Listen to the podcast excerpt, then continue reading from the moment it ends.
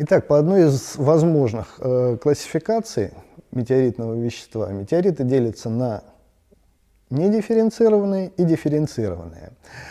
Э, что касается дифференцированных метеоритов, э, в первую очередь имеет смысл рассмотреть, что такое дифференциация. Э, в момент образования Солнечной системы, пока все это было горячим, начали формироваться отдельные ну, планета Земли или просто достаточно крупные объекты, типа астероидов, типа планет. Вот. И некоторые этих, э, из этих объектов, которые собрали достаточно массы, э, набрали некоторую гравитационную составляющую, они начали э, в процессе еще расплава, они начали дифференцироваться. Что это значит? Это значит, что более тяжелые, более тяжелая часть, а что это такое? Это в первую очередь металл, э, он начал концентрироваться вокруг ядра. Дальше пошли какие-то средние фракции, то, что сейчас, предположим, на примере Земли это мантия. Вот. Э, и наружу всплыла наиболее легкая фракция. Э, соответственно, Получается следующим образом, что э, дифференцированные метеориты от недифференцированных отличаются тем, что вещество претерпело существенные изменения и разделилось под действие гравитации. Соответственно, в к дифференцированным э, метеоритам можно отнести как железные метеориты, так и каменные метеориты, так и промежуточные железокаменные. Э, но основная их общая особенность – это то, что они, э, во-первых, они произошли из одних и тех же родительских тел, то есть фактически они составляли, ну, предположим, можно найти некоторую корреляцию между железным метеоритом и каменным метеоритом, э, высказать предположение, что они были источник, э, что их источник общий. То есть это один и тот же астероид, который был разбит и впоследствии выпал на Землю. Э, такие возможности и такие работы есть. Какие бывают железные метеориты? Железные метеориты обозначают по классификации. Они обозначаются латинскими цифрами и буквами. Э, как правило, это, это одна из возможных классификаций. Э, значит, буквы это может быть 1АБ, это может быть 4А, это может быть 2D и так далее. Это классификация по химическому типу метеоритов. Подробнее я останавливаться на этом деле не буду. Это может каждый посмотреть э, классификацию отдельно в научной литературе.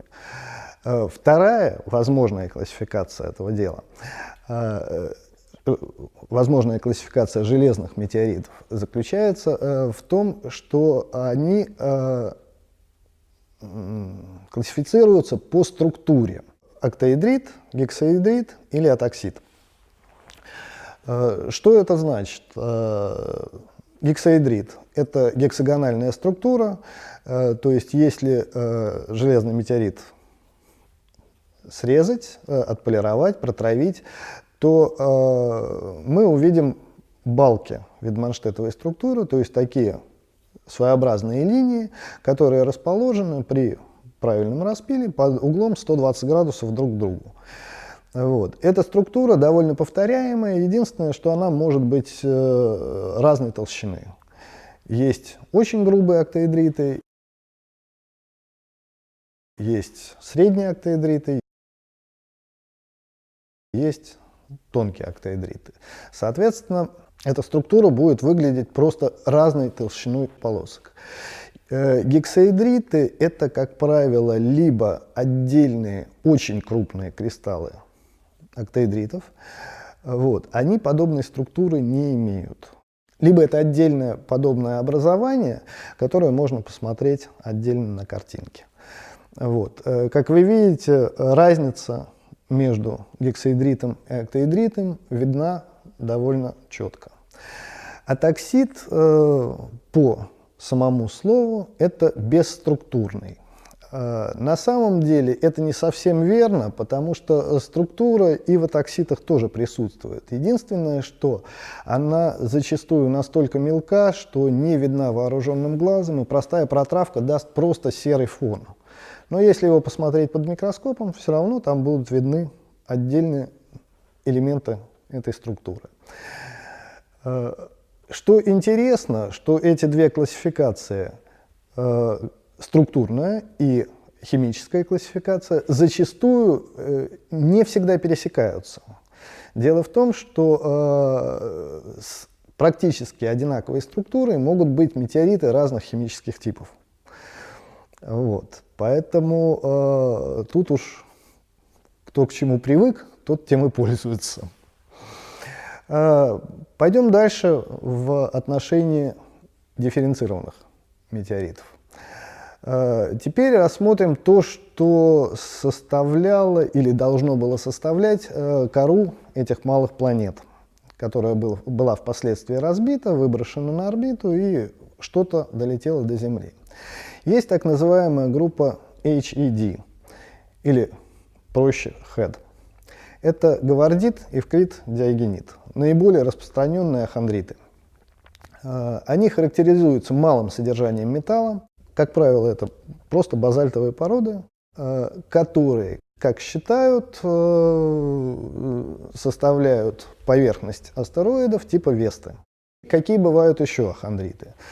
Ахондритов довольно много, как это ни странно. Есть э, группа так называемых примитивных ахондритов. То есть это в основном э, кора достаточно малых тел, где э, полной дифференциации не прошло, и поэтому э, данные ахондриты сохранили очень много свойств хондритовых, но абсолютно лишились хондр и э, слегка видоизменили данный материал.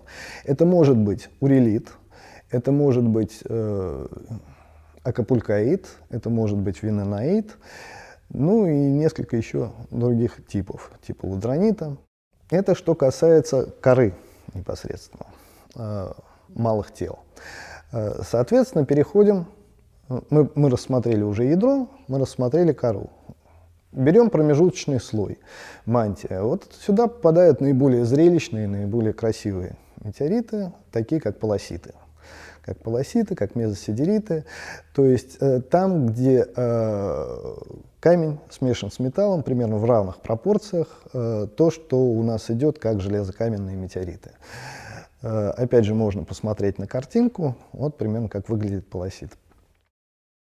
И, наконец, одна из э, наиболее интересных разновидностей э, дифференцированных метеоритов – это то, что можно назвать планетарными метеоритами.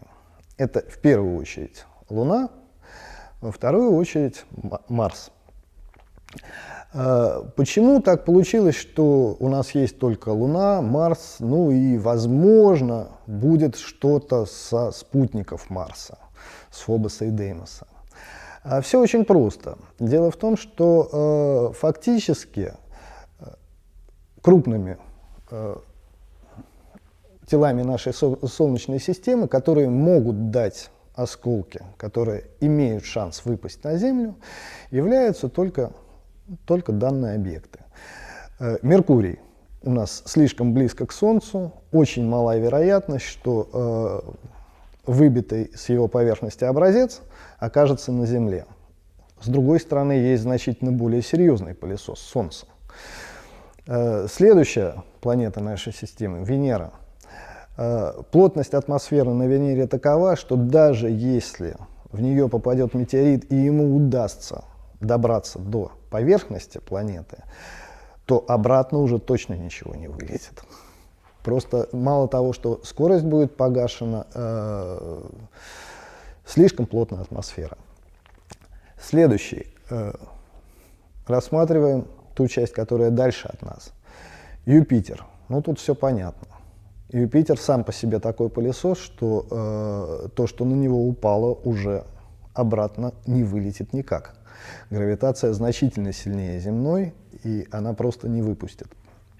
Далее у нас идут э, газовые гиганты, Уран и Сатурн. Вот. Ну, понятно, что оттуда у нас тоже мало чего прилетит. Соответственно, все, что у нас остается, это Луна, Марс и спутники Марса. В отдельном сюжете э, хотелось бы рассказать по, э, поподробнее о данных метеоритах, но это скорее связано с некоторыми особенностями метеоритики и э, некоторых новых сведениях. Э, вот. Таким образом, э, вкратце я сделал небольшой обзор по э, практически всем типам существующих, существующим на сегодняшний день метеоритам. Вот. Может быть, упустил отдельные тонкости, которые не попали в, в группы уже сформированные. То есть и среди Э, недифференцированных метеоритов. И среди дифференцированных метеоритов э, очень часто можно встретить такую вещь, как ungrouped. Что она означает? То есть это, это означает, что образец настолько уникален, что его не выделили в отдельный класс. То есть он представляет собой нечто настолько интересное и уникальное, что э, не вписывается ни в одну из существующих групп. Э, соответственно, когда постепенно приходят новые образцы, э, вполне возможно, что чему-то подберется пара, и в ближайшее время возникнет новый тип метеоритов. Основное предположение заключается в том, что э, у нас сформировались э, достаточно крупные тела, которые дифференцировались, то есть э, металлическая часть ушла внутрь, э, образовалась как, какой-то мантийный слой, э, где перемешалось э, железо и силикаты, и образовалась э, кора в виде э, базальтовых, практически без, э, не содержащих железа, э, участков.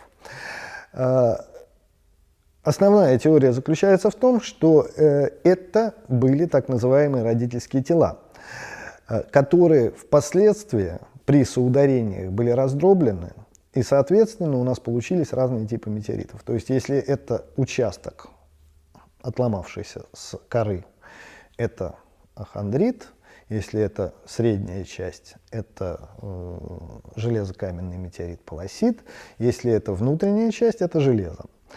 Вот.